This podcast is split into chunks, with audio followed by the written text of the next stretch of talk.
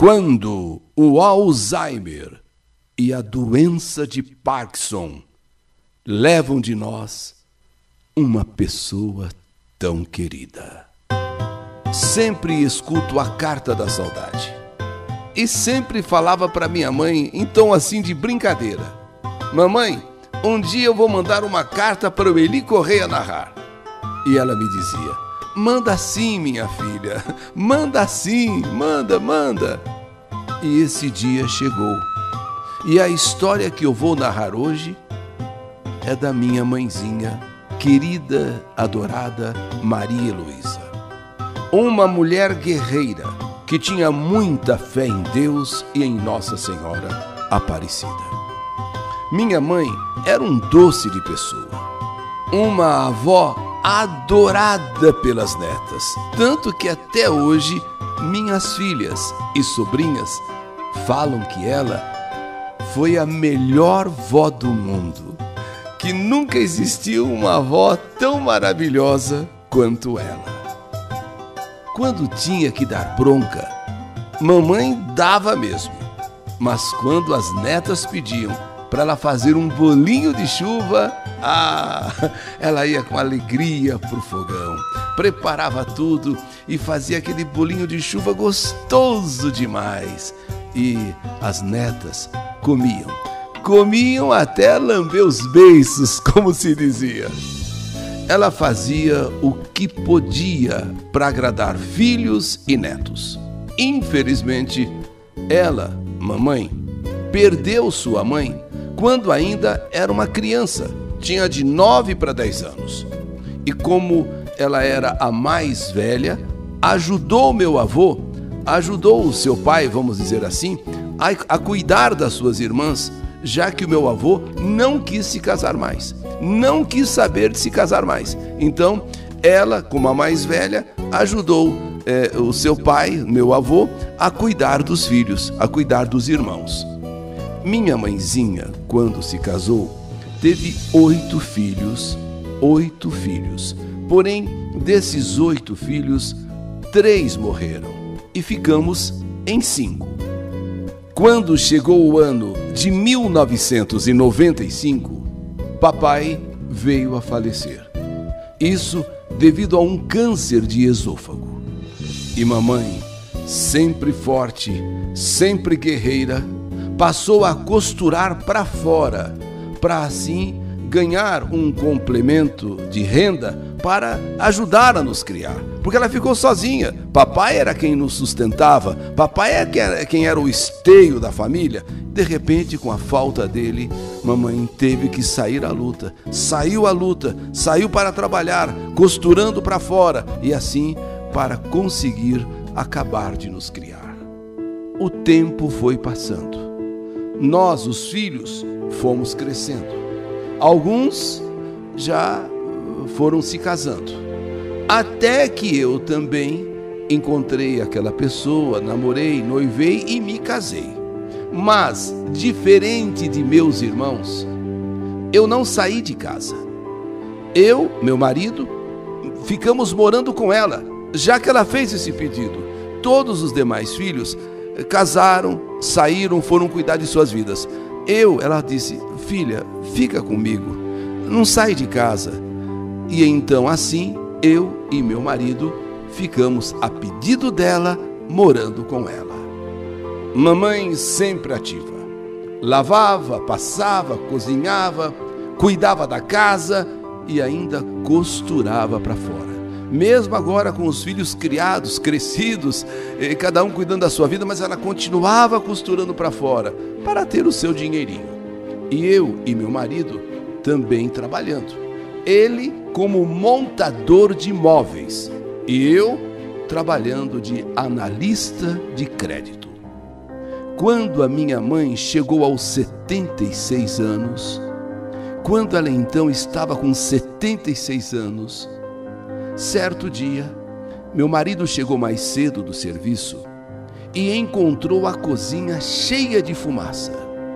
E minha mãe lá no quarto costurando, costurando, costurando. Ela havia colocado uma panela no fogão para cozinhar legumes. e esqueceu a panela no fogo.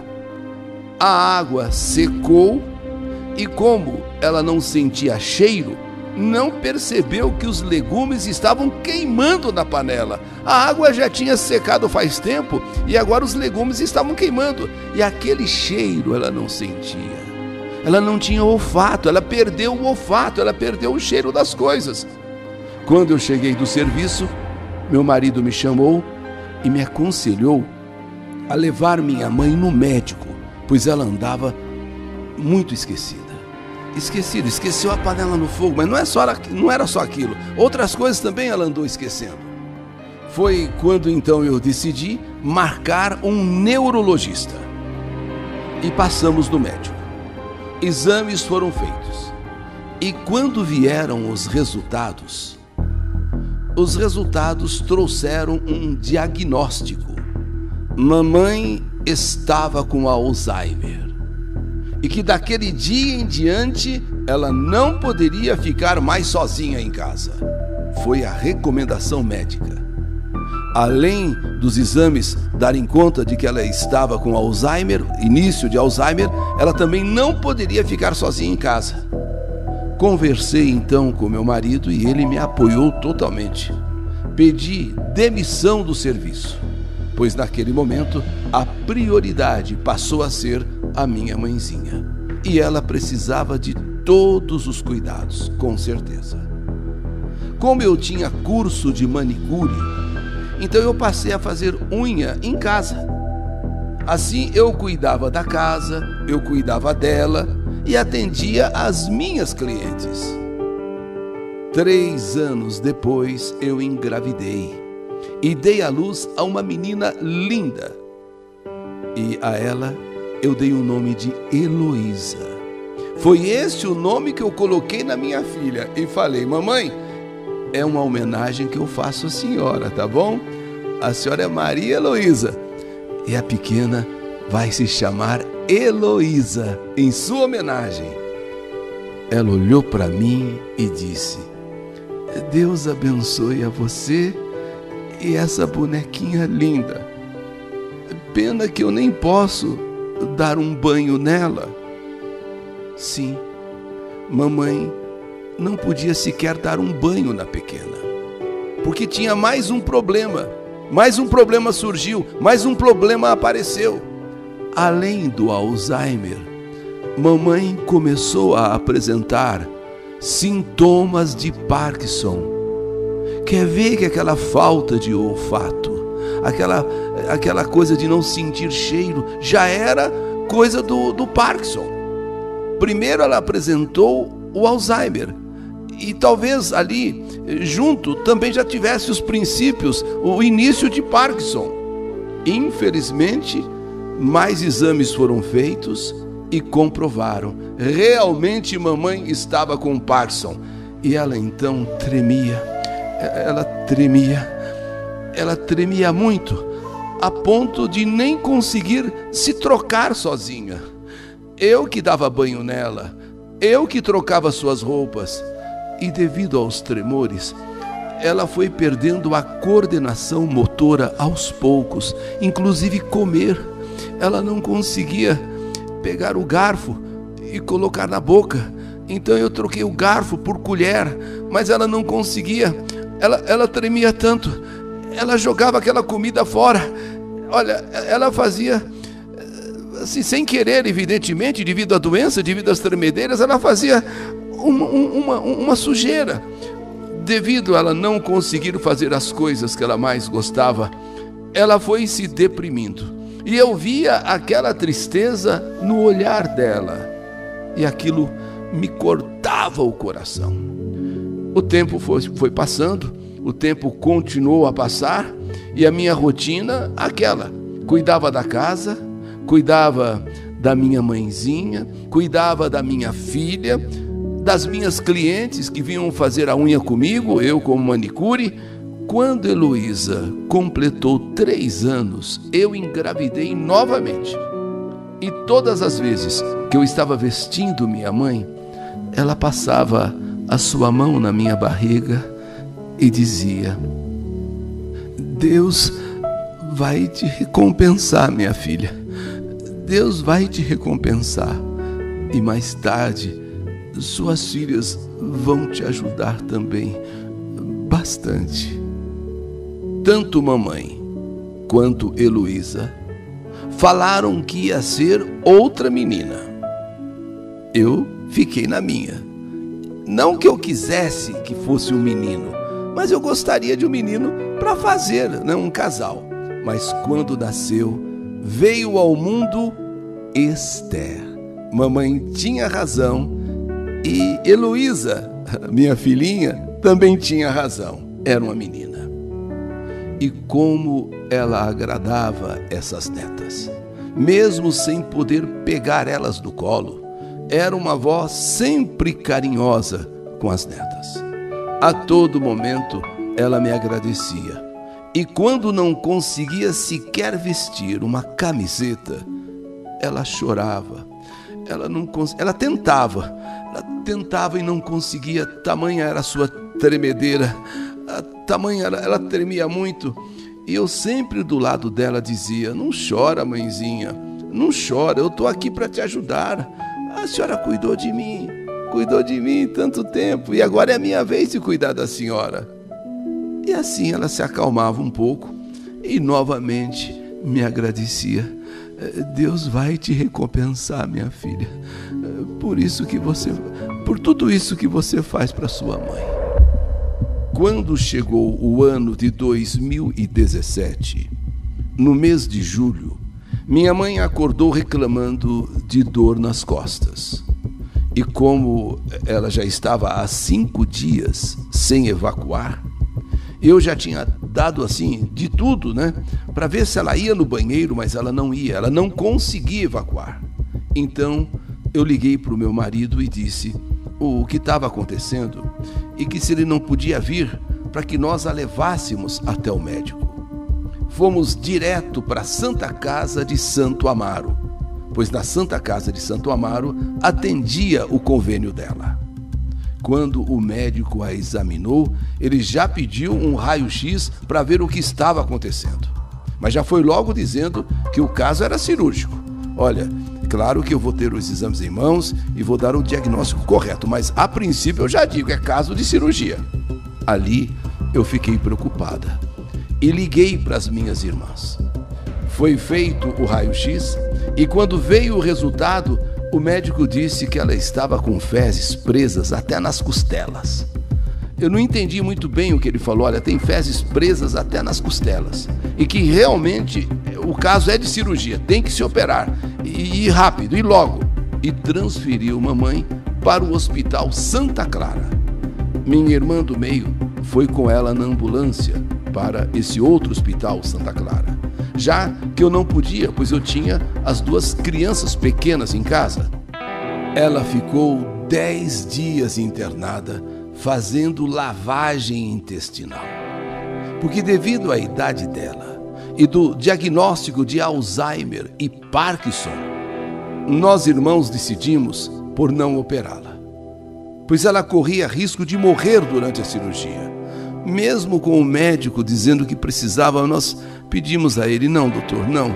A idade, os problemas que ela tem de saúde, ela vai ficar na mesa. Então, nós vamos pedir ao senhor que não, não a opere.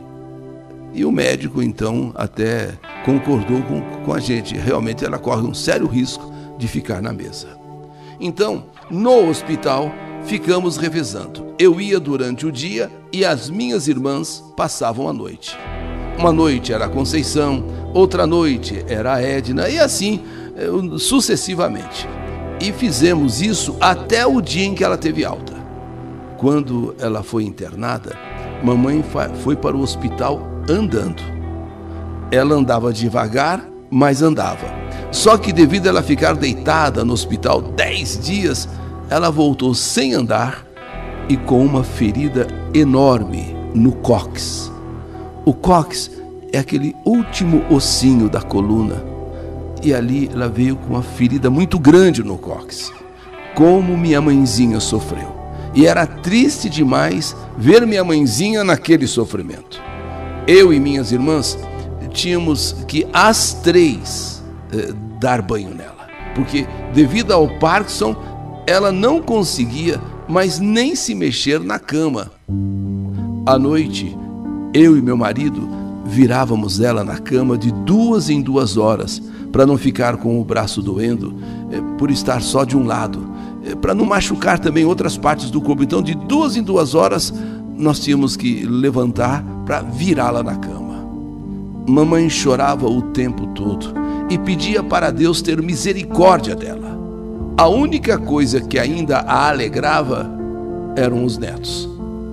Quando eles chegavam no quarto dela, ela ficava o tempo todo olhando para eles e sorrindo. E se despediu de cada um dos netos. Assim, com o olhar, com o olhar porque nem falar mais ela conseguia, mas com o olhar, um por um, ela despediu. Dia 1 de agosto, ela já não quis mais comer. Então eu chamei a minha irmã Edna e disse: A mãe não está nada bem, Edna.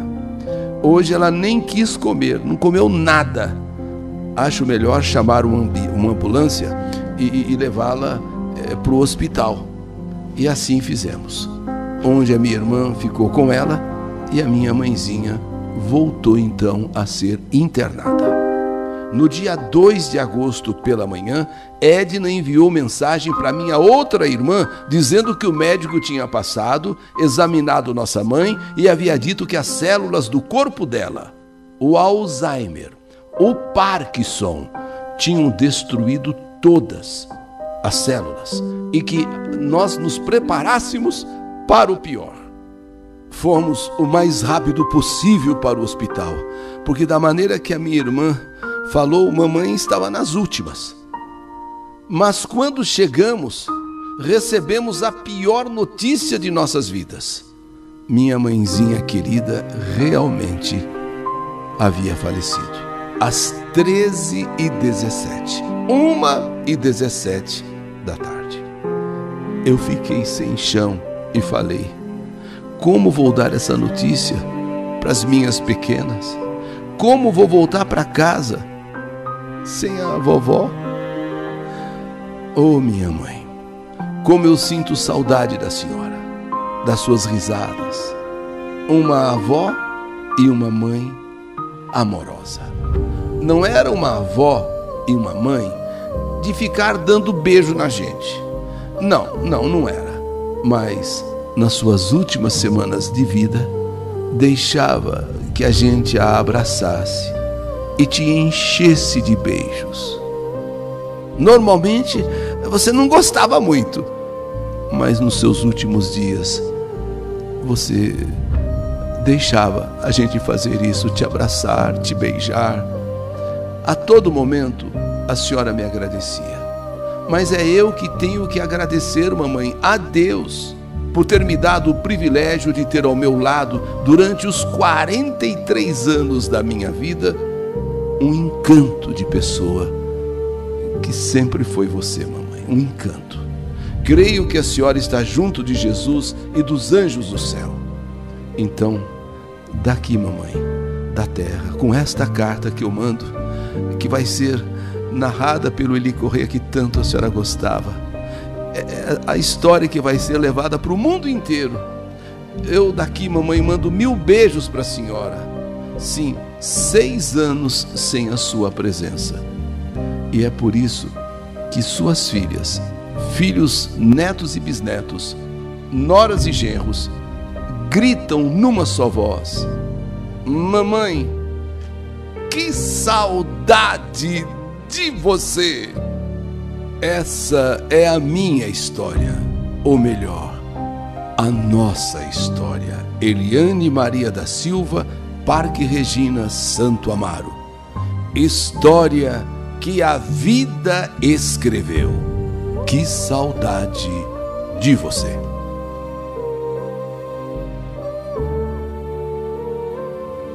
Quando o Alzheimer e a doença de Parkinson levam de nós uma pessoa tão querida.